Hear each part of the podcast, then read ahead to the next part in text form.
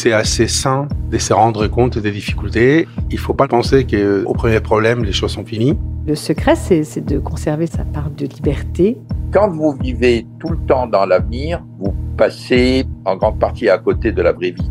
La vie invente, et donc il faut faire confiance à la vie et aller de l'avant. Sur Radio Classique, vous écoutez les chefs d'entreprise parler stratégie, investissement et résultats financiers. Mais pour vraiment les comprendre, il faut aussi connaître leur parcours, savoir quels sont les grands événements qui les ont marqués et ceux auxquels ils ont participé. C'est ce que ces femmes et ces hommes viennent raconter dans ce podcast. Je suis Céline Cajoulis et vous écoutez la saison 2 de Secrets de dirigeants. Il est le bras armé financier de l'État, mais pourtant il est totalement indépendant. Il défend le logement social, mais aussi le livret A, intervient en urgence lorsqu'il s'agit de donner un coup de pouce pour une intro en bourse, ou lorsqu'il faut dissuader une entreprise étrangère qui voudrait prendre le contrôle, pas tout à fait amicalement, d'un groupe français. Éric Lombard, je suis directeur général de la Caisse des dépôts. Il est le premier directeur général de la Caisse des dépôts et consignations à venir du privé et en janvier dernier, il a aussi été le premier à avoir été renouvelé dans ses fonctions. Un cas unique à plusieurs titres. S'il a fait HEC, il s'est très vite intéressé à la vie politique et plus particulièrement à un homme de gauche, Michel Rocard. Pourtant, c'est dans la finance qu'il a commencé sa carrière, où avoir le cœur qui bat à gauche l'a parfois servi.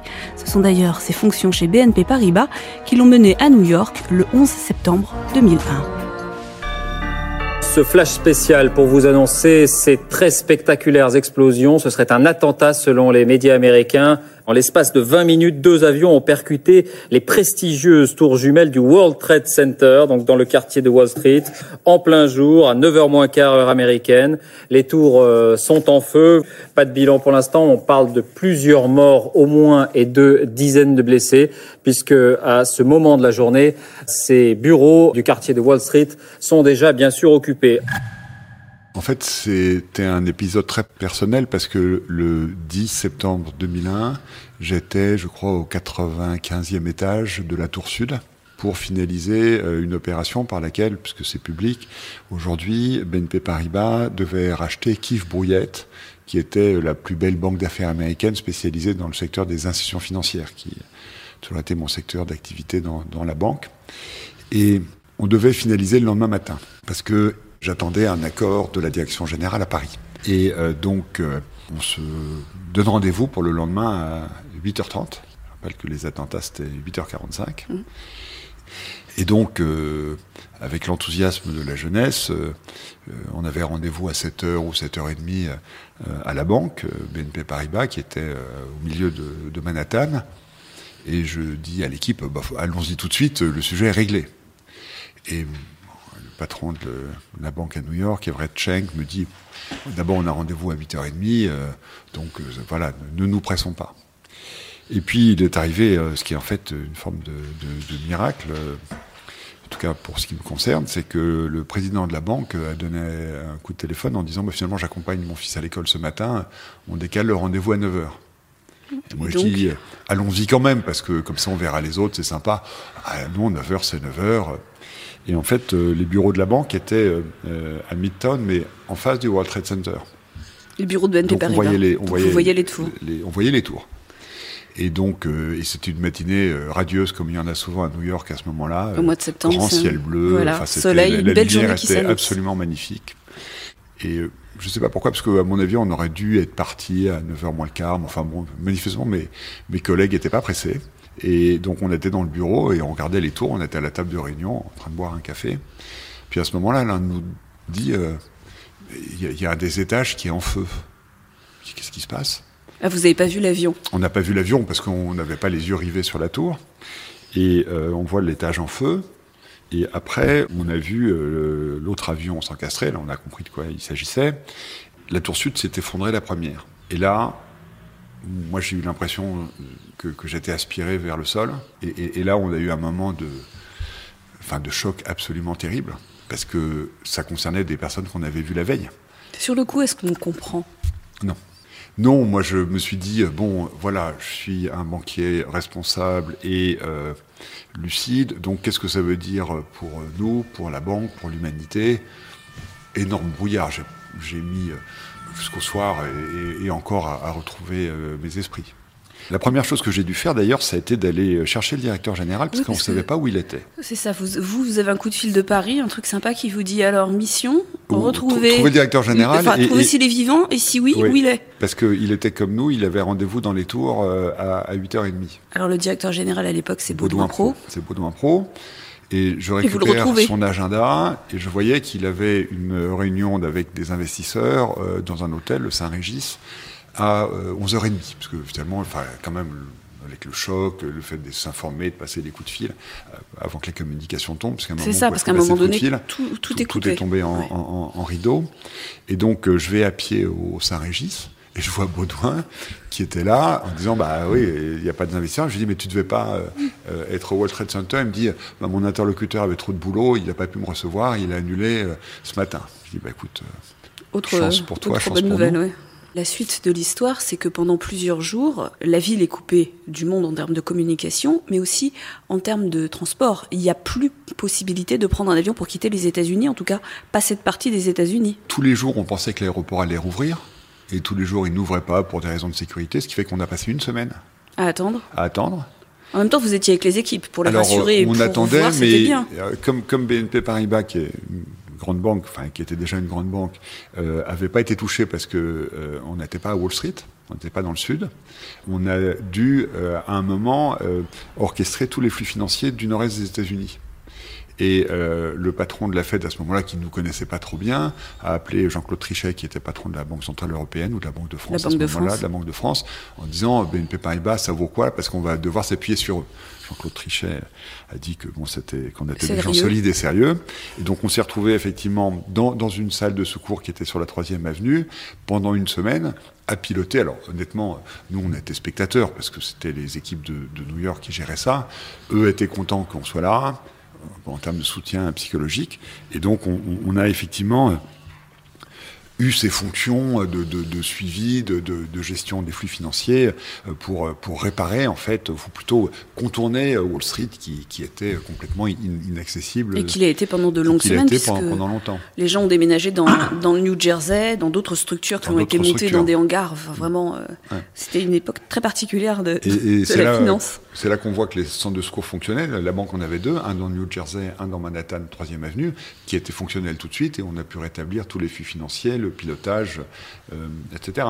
Et effectivement, on a attendu euh, une semaine avant de partir et on n'a pas pu partir de New York. On a trouvé un avion qui partait de Toronto.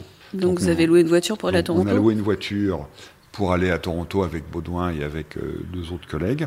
Et on est parti en road trip.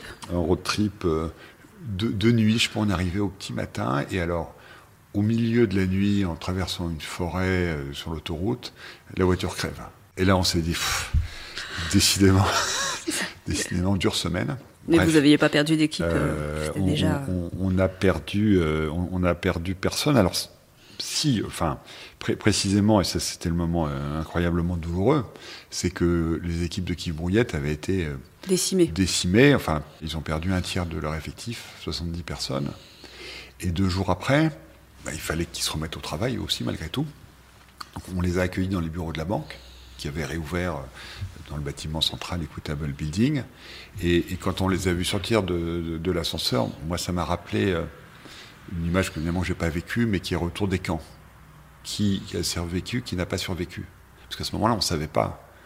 On a fini par savoir parce qu'on n'a pas eu de nouvelles des gens. On n'a pas eu de nouvelles des gens. qu'on a fini par en déduire. Donc, euh, quand ils sont sortis de l'ascenseur, l'équipe de direction, et qu'on les a installés dans le nouveau bureau, euh, ils nous ont dit euh, qui, euh, who made it, who didn't made it, comme ils disent en américain. Et ça, c'était un, un moment et affreux, affreux par la tristesse de ceux qui avaient disparu, affreux aussi par une joie coupable de voir qu'un tel qu'on aimait beaucoup était toujours là. Et l'opération s'est pas faite finalement avec la BNP. Alors, euh, moi qui suis euh, un peu tenace, euh, je pensais qu'il fallait la faire d'autant plus. Parce que, enfin, d'abord, il y avait à la fois des raisons morales, les raisons stratégiques, elles étaient toujours là, et puis cette maison avait montré son incroyable Résilience. résilience, puisque ils avaient tout de suite, ils s'étaient remis au boulot, et, comme c'était une des maisons, une des deux maisons les plus touchées, l'autre c'était Cantor Fitzgerald, un trader euh, en, en obligation, euh, il y avait aussi une cote de sympathie dans le pays. Euh, mais j'ai pas été suivi par euh, ma direction générale sur cette affaire-là. Ce qui fait d'ailleurs, parce qu'il était prévu que je prenne la présidence de cette banque en plus de mes responsabilités à Paris, et donc probablement la suite aurait été différente. Évidemment, c'est le petit bout de la lorgnette. Donc euh, non, j'ai pas, j'ai pas été suivi malheureusement sur cette acquisition. Vous avez été banquier d'affaires, vous avez été spécialiste des fusions-acquisitions pendant des années. Quelles sont les qualités pour être un bon banquier d'affaires? En fait, un banquier d'affaires, c'est un ensemblier. C'est-à-dire qu'il faut mettre euh, ensemble tout un tas de compétences qui sont euh, très diverses et qu'il faut articuler un peu euh, comme quand on construit euh, un ouvrage d'art. il faut mettre les différents corps de métier ensemble. Il y a la vision stratégique qui est nécessaire, mais qui ne s'applique pas s'il n'y a pas une expertise financière pour évaluer les entreprises, leurs valeurs. Et puis, il y a beaucoup de droits. Et il faut veiller à ce que tous ces savoirs convergent, sachant qu'on est forcément dans une situation de négociation, donc de conflit organisé. Donc il y a un rôle de, de chef d'orchestre qui demande euh, d'avoir un peu de maîtrise de tous les sujets. Et puis humainement, bah, il y a beaucoup de personnes. euh, Il y a une part de psychologie il y a importante. De psychologie. Euh, le vendeur, parfois, il n'a pas envie de vendre finalement. L'acheteur, à un moment, il se dit bah, est-ce que je prends pas un trop gros risque? Euh, et puis euh, il y a toujours tel ou tel acteur qui est un peu une diva, donc il faut euh, accompagner, euh, voilà, en lui donnant tous les signaux de Il y en a l'importance aussi chez les banquiers d'affaires des divas. Il y en a dans- Non, mais quand je dis tel autre acteur, ça peut être des banquiers d'affaires, bien sûr. Euh, mais normalement, le banquier, euh, il s'efface derrière son client et il a son, job est, est de, de faire euh, survenir l'opération. Oui, Voilà. parce Donc, euh, pense à ce qu'il va toucher aussi. alors, au, bout- au bout d'un moment, c'est aussi une question carrément de jeu, c'est-à-dire que c'est une compétition de faire l'opération. L'aspect financier, bien sûr, on, peut y penser, mais, mais c'est surtout l'idée de, de réussir et d'aboutir. D'ailleurs, il y a des banquiers qui réussissent pas parce qu'ils n'ont pas l'envie d'aboutir. Et si le banquier n'a pas envie d'aboutir, euh, bah, souvent l'opération ne se fait pas. Donc, euh, l'équation personnelle, elle est importante. C'est euh, c'est complexe. Est-ce que c'est ça qui vous a attiré quand vous êtes sorti d'HEC Alors moi j'ai toujours j'ai toujours été intéressé par et la finance et l'industrie. En fait en fait mon rêve ça aurait été d'être directeur financier d'une boîte industrielle mais bon ça s'est pas fait et en fait j'ai choisi à l'époque Paribas parce que c'était une banque réputée industrielle qui avait un portefeuille de participation industrielle très important à l'époque. Et euh, mon rêve était de rentrer au département industriel. Et d'ailleurs, c'est là où j'ai fait mon stage. Et en fait, euh, c'est les hasards de la vie. À l'époque, on devait faire son service militaire ou sa coopération. Donc, j'ai été happé par euh, le département en charge euh, du financement du commerce extérieur.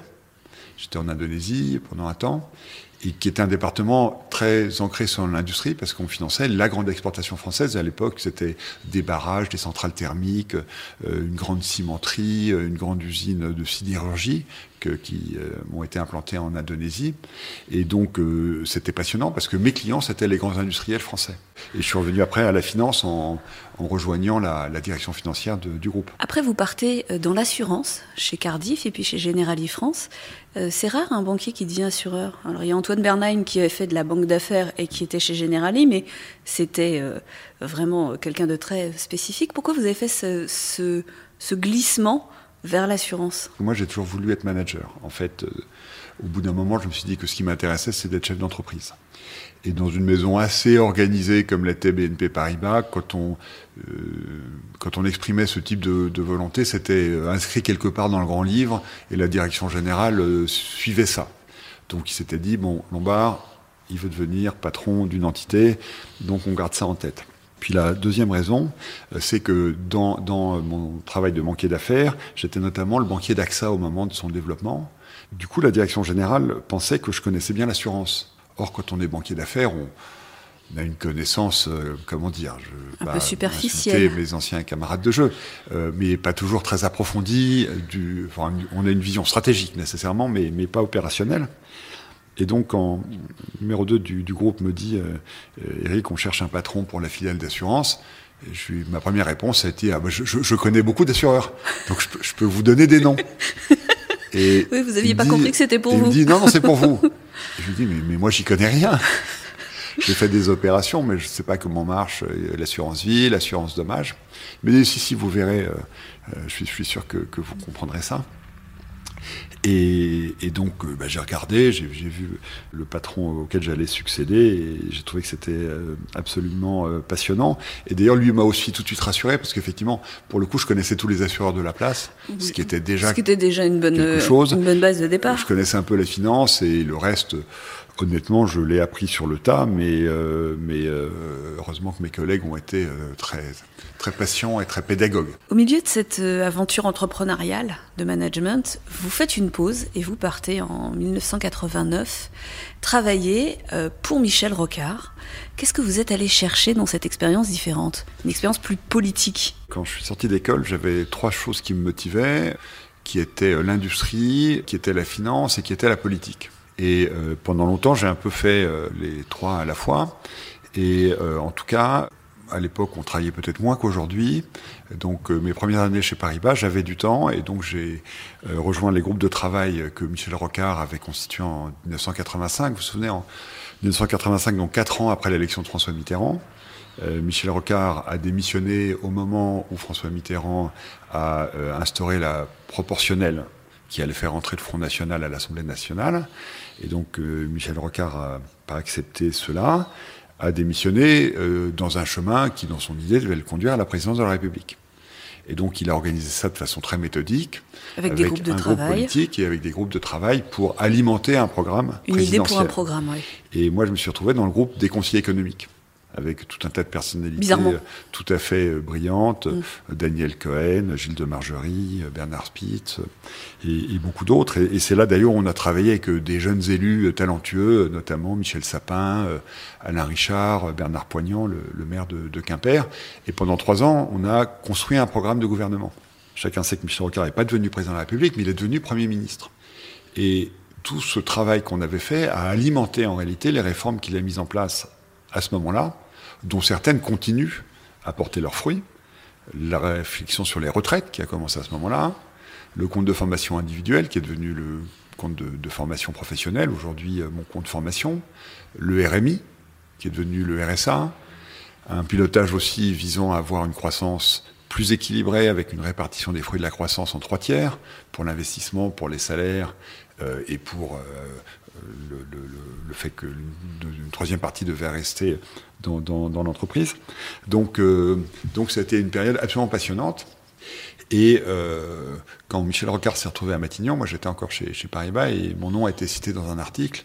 Et j'étais très embêté parce que Vous n'aviez était pas parlé à une- Paribas Voilà, et puis c'était pas vraiment une maison de gauche. Non plus. Et le président m'a accueilli très chaleureusement en me disant euh, écoutez, Eric, euh, en fait, c'est vrai qu'on on n'a pas de contact euh, à gauche, donc, euh, donc euh, voilà, on est très content que vous les connaissiez. Soyez notre interlocuteur. Et, et quand, quand j'ai été appelé en cabinet euh, pour, pour travailler avec le porte-parole du gouvernement, euh, ils, ils m'ont laissé partir euh, parce que euh, voilà, ils trouvaient que c'était utile et, et pour le gouvernement d'avoir quelqu'un euh, dans les cabinets qui connaissait le, le monde de, de la, de la banque. Et puis en me disant très, très aimablement que à l'issue de ce passage, je ferais ce que je voudrais, mais que si je voulais revenir, Il y avait un élastique dans le dos qui Voilà. ramenait comme le ça exactement. Depuis 2017, vous êtes le directeur général de la Caisse des dépôts et consignations. C'est un énorme mastodonte que les Français euh, ne connaissent pas très bien, mais qui est présent dans beaucoup d'endroits de la vie euh, des Français. Euh, c'est presque, je crois maintenant, 400 000 collaborateurs.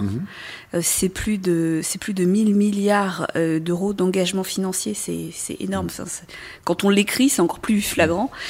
La Caisse est, est actionnaire de nombreuses entreprises. Vous avez une politique très spécifique avec les entreprises dans lesquelles vous êtes. Par exemple, vous votez systématiquement contre toute rémunération qui vous paraît excessive. Vous l'avez fixé à 5 millions d'euros par an. Vous avez aussi l'idée que le libéralisme économique, ça va avec la démocratie, euh, qu'il doit être tempéré de telle sorte qu'il profite au mieux à tous. Ça, ce ne sont pas des idées dont on a l'habitude euh, d'entendre parler ni dans les institutions financières, euh, ni totalement par les chefs d'entreprise au fond. Oui, parce que en fait, c'est le lien entre l'économie et la politique. Moi, je considère que l'économie de marché, c'est euh, un fonctionnement qui n'est permis que parce que la démocratie le souhaite et que les électeurs valident ce mode de fonctionnement. Il y a d'autres pays qui ont choisi d'autres modes de fonctionnement économique plus étatiques, plus centralisés, ou à l'inverse, aux États-Unis, beaucoup plus libéral, avec des cordes de rappel bien moindres. Dès lors que le système économique est un produit politique. Euh, il doit servir l'ensemble des électeurs et l'ensemble des Françaises et des Français, puisque nous sommes en France. Et moi, je, n'accepte pas l'idée que euh, quelqu'un puisse dire euh, mon talent mérite telle rémunération, alors que tel autre qui a au moins autant de talent et qui est dans le public est payé 10 ou, 20 fois moins. Parce qu'en fait, toutes ces règles sont les règles, encore une fois, qui doivent être validées, soit explicitement, soit implicitement, par un système démocratique. Alors, on n'a pas été dans nos pays jusqu'à fixer des limites, euh, en tout cas euh, dans les textes de loi, à la rémunération de, tel ou tel. Et peut-être d'ailleurs à un moment, les, élus vont, vouloir s'en saisir. Mais moi, il me semble que quand on est actionnaire, on peut se saisir de cette question et décider que les règles de partage doivent être euh, plus équitables que ce que donne le fonctionnement libre du marché, parce que en réalité, je pense qu'il n'y a jamais de fonctionnement libre du marché.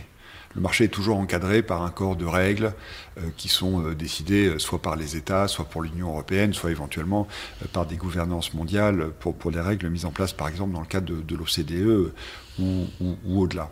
Et donc, en, attendant qu'éventuellement il y ait un renforcement de, ces règles, nous on considère qu'on doit les établir pour ce qui nous concerne. Pourquoi? Parce qu'on gère l'argent des Français. Caisse des dépôts n'a pas d'actionnaire, mais on appartient à toute les Français, euh, toutes les Françaises. Vous versez des dividendes à l'État Et par ailleurs, alors c'est pas un dividende parce que l'État n'est pas actionnaire, mais on verse une partie de nos résultats euh, à l'État pour contribuer au budget. Et donc, euh, on, se considère comme légitime avec une gouvernance d'ailleurs où les parlementaires sont très représentés pour fixer des règles de partage entre les rémunérations des collaborateurs, les rémunérations des dirigeants. et même quand on est un actionnaire minoritaire, comme on l'est dans beaucoup de sociétés françaises, d'avoir des seuils. Pour tout vous dire, moi je trouve que le seuil que nous nous sommes fixés, qui d'ailleurs préexistait mon arrivée, de 5 millions d'euros pour la rémunération d'un dirigeant, c'est très élevé. Parce qu'en réalité, les dirigeants, le plus souvent, ils sont salariés. Parce que là, je ne parle pas des entrepreneurs. Qu'un entrepreneur qui prend un risque, y compris le risque de tout perdre si son entreprise ne fonctionne pas, si son entreprise réussit, euh, il devient très riche. Et, ça, c'est un, ressort que je trouve très positif. Mais un dirigeant, il est salarié. Euh, il a les mêmes protections qu'un salarié plus modeste. Et euh, donc, euh, je trouve que l'échelle de rémunération telle qu'elle existe aujourd'hui est trop large. D'ailleurs, les, États-Unis, qui sont un pays de ce côté-là parfois plus soviétique qu'il y paraît, d'une part, au début du capitalisme, avait fixé une règle qui avait été fixée par JP Morgan, le banquier, de 1 à 20 d'écart de rémunération dans les mmh. entreprises. ce qui ce qui, est, aujourd'hui est largement dépassé. C'est ça. Et, Thomas Piketty, dans, ses bouquins, a montré qu'aux États-Unis, euh, pendant longtemps, le taux d'imposition marginale a dépassé 90%. Mais vous avez vu, là, on a eu les chiffres chez BNP Paribas du nombre de banquiers, de salariés de la banque qui étaient millionnaires. On n'a jamais atteint un niveau aussi élevé. On est, je crois, à plus de 300 personnes qui mmh. touchent plus d'un million par an. Mmh. Donc c'est quand même une question qui, se pose aujourd'hui. Alors, par ailleurs, euh, il faut aussi se féliciter que des euh, personnes en France soient bien rémunérées, parce que comme l'impôt sur le revenu en France est assez élevé... ça, permet de financer plein d'autres choses, ça c'est sûr. financer l'État et ça permet de financer des taxes. Euh, donc, voilà, il y, a une échelle de rémunération. moi, je pense qu'elle doit faire l'objet d'un débat en Assemblée générale. Et effectivement, nous, on a considéré qu'en tout cas, pour le dirigeant ou la dirigeante, on, fixait ce seuil de toute façon, est souvent dépassé. C'est un, c'est un débat qui est forcément d'actualité en période de forte inflation et de résultats exceptionnels d'un certain nombre d'entreprises mm. euh, qui sont liées ou pas à la guerre. Mais en tout cas, lorsqu'il y a ces deux, ces deux éléments en face à face, il est normal que la question, euh, que la question se pose. Euh, on a vu il n'y a pas très longtemps à l'Assemblée générale de Stellantis, qui est donc le, le successeur de, de, PSA, qui est dirigé par Carlos Tavares, qu'il y avait eu au vote euh, la question de la rémunération, puisque le salaire est, extrêmement élevé, la rémunération est extrêmement élevée, les actionnaires ne se sont pas saisis du sujet. Donc il y a quand même une part des gens qui trouvent que c'est normal. Alors il y, a, eu, si je me souviens bien, deux étapes. Euh, il y a un an, euh, d'abord, quand même rendre hommage à Carlos Tavares, qui est un très grand patron et qui a fait une très brillante fusion entre PSA et Fiat, et ça fait une très grande entreprise mondiale et européenne, mais c'est quand même une très, très belle réussite. Et alors, cela dit, euh, il y a un an, euh, la rémunération effectivement élevée, en fait, n'avait pas été votée par l'Assemblée générale. L'Assemblée générale s'était prononcée contre, Mais les statuts étaient tels que c'était pas l'Assemblée générale qui décidait. Non, c'est consultatif. C'était consultatif. Et ça, je, je trouvais que c'était surprenant. Après, chaque entreprise se dote de sa propre gouvernance. Euh, cette année, euh, si je comprends bien, l'Assemblée générale euh, a approuvé la rémunération proposée. Et dans ces cas-là, c'est la démocratie actionnariale qui prévaut. Par ailleurs, le, le siège de Stellantis maintenant n'est plus en France. Mais Ça dépend du droit sous lequel. euh, voilà. Mais je pense à minima effectivement qu'il faut qu'il y ait consultation des actionnaires, qui sont propriétaires de, de- de l'entreprise et donc ils peuvent se prononcer. Encore une fois, moi je pense que euh, les, les entreprises euh, pourraient se fixer des règles collectives parce que il y va de l'acceptabilité de notre système économique pour ceux qui euh, en bénéficient moins. On en parle de votre passion pour la lecture des bilans des entreprises? c'est un plaisir coupable. Euh, en, en fait, pour, pour moi, un bilan, euh, c'est une représentation en trois dimensions, parce que, euh, effectivement, euh, enfin, notamment dans les entreprises financières, parce que c'est- clé dans les entreprises financières. Qu'est-ce que c'est qu'un bilan? En fait, c'est de regarder quelles sont les ressources, donc les dépôts, les émissions, le capital, et comment c'est employé, et comment ça bou- bouge dans le temps, comment tout ça est adossé en durée, en taux. Et euh, oui, je trouve que c'est quelque chose qui est très vivant et passionnant et, et qui est tout à fait, euh, tout à fait essentiel. Les, les grandes difficultés euh, d'entreprises financières, c'est des problèmes de gestion de bilan. C'était amusant la vie de banquier d'affaires? Oui, c'est pour ça que j'ai arrêté au bout d'un moment parce que c'est même. C'était euh, trop amusant. c'est trop amusant, euh, c'est- c'est c'est quasiment addictif. Et d'ailleurs, comprends très bien pourquoi euh, certains collègues continuent à faire ce métier. Oui, oui, ça, il y a un côté euh, euh, ludique, c'est un perpétuel renouvellement, les affaires se ressemblent jamais. Oui, oui, c'est très, c'est très amusant. Oui, et puis sous pression tout le temps, avec euh, effectivement une affaire qui en enchaîne une autre, euh, Mais- un défi intellectuel, un défi entre établissements bancaires dans lesquels on est pour à la fin de l'année être bien placé dans le Il y a classement. League Table, j'étais très fier parce qu'en en 96, grâce à l'opération Axia UAP, on était numéro un en Europe dans, le, sec- dans mon secteur. Euh, mais vous savez, quand on est euh, directeur général de la Caisse des dépôts, bizarrement, on fait, enfin, le fait d'avoir été banquier d'affaires est assez utile, hein, parce qu'on est souvent sur des opérations complexes. Je pense Ça à fait gagner du temps, du coup. euh, où on est rentré au capital de Suez, après la bataille entre Suez et Veolia. Là, il y a le sujet de la restructuration financière d'Orpea. Donc, on est souvent sur des sujets où, où le- la culture de banquier d'affaires, elle est, elle est utile. Vous avez été au conseil d'administration du musée d'Orsay, qui est voisin de la Caisse des Oui. dépôts. Vous êtes maintenant euh, au conseil d'administration du Louvre. Ça aussi, c'est une, une autre porte ouverte sur la culture? Bah, moi, j'ai toujours euh, été euh, passionné par, euh, par l'art et effectivement essentiellement la musique et, la peinture. Mon grand-père était, était collectionneur, il a donné sa collection à, à l'État. Et donc, euh, d'ailleurs, euh, à l'occasion, quand on rencontre des, des- des peintres qui, qui nous plaisent, on, on achète des, des- des il tableaux. faut, il faut que je dise aux, aux auditeurs qui sont pas dans votre bureau qu'il y a des toiles partout. Oui, alors il y a enfin, peu de centimètres carrés de libre. En tout cas, il y a be- beaucoup de tableaux. Oui, euh, il pourrait même y en- y en avoir plus, mais voilà, chez, chez moi c'est pire. Et, et donc, euh, j'ai accompagné Laurence Descartes au musée d'Orsay, et puis elle m'a demandé de la suivre quand elle a été nommée patronne du Louvre.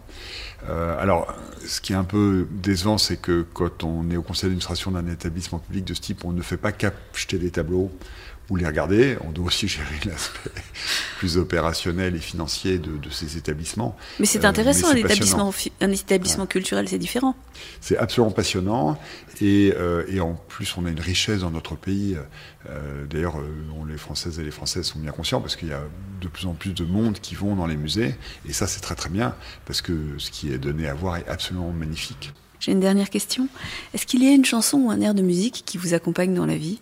Que vous massacrez au piano le week-end Que vous écoutez dans votre voiture Qui vous fait chanter à tue-tête Alors euh, non, mais je, je, je, je chante affreusement mal. Mais Alors, Ça, c'est pas, ça veut pas dire que ça donne pas de plaisir. Hein Il y a, y, a, y, a, y a un air euh, un- qui est euh, dans, dans Siegfried, les, les adieux de Wotan à sa fille Brunhild, qui est un des plus beaux chants d'amour euh, jamais écrits euh, pour, pour la musique. Et puis dans, dans les chants plus français, oh, il, y a, y a beaucoup de chansons que, que j'adore. Il y a Orly de Brel, chanson absolument magnifique.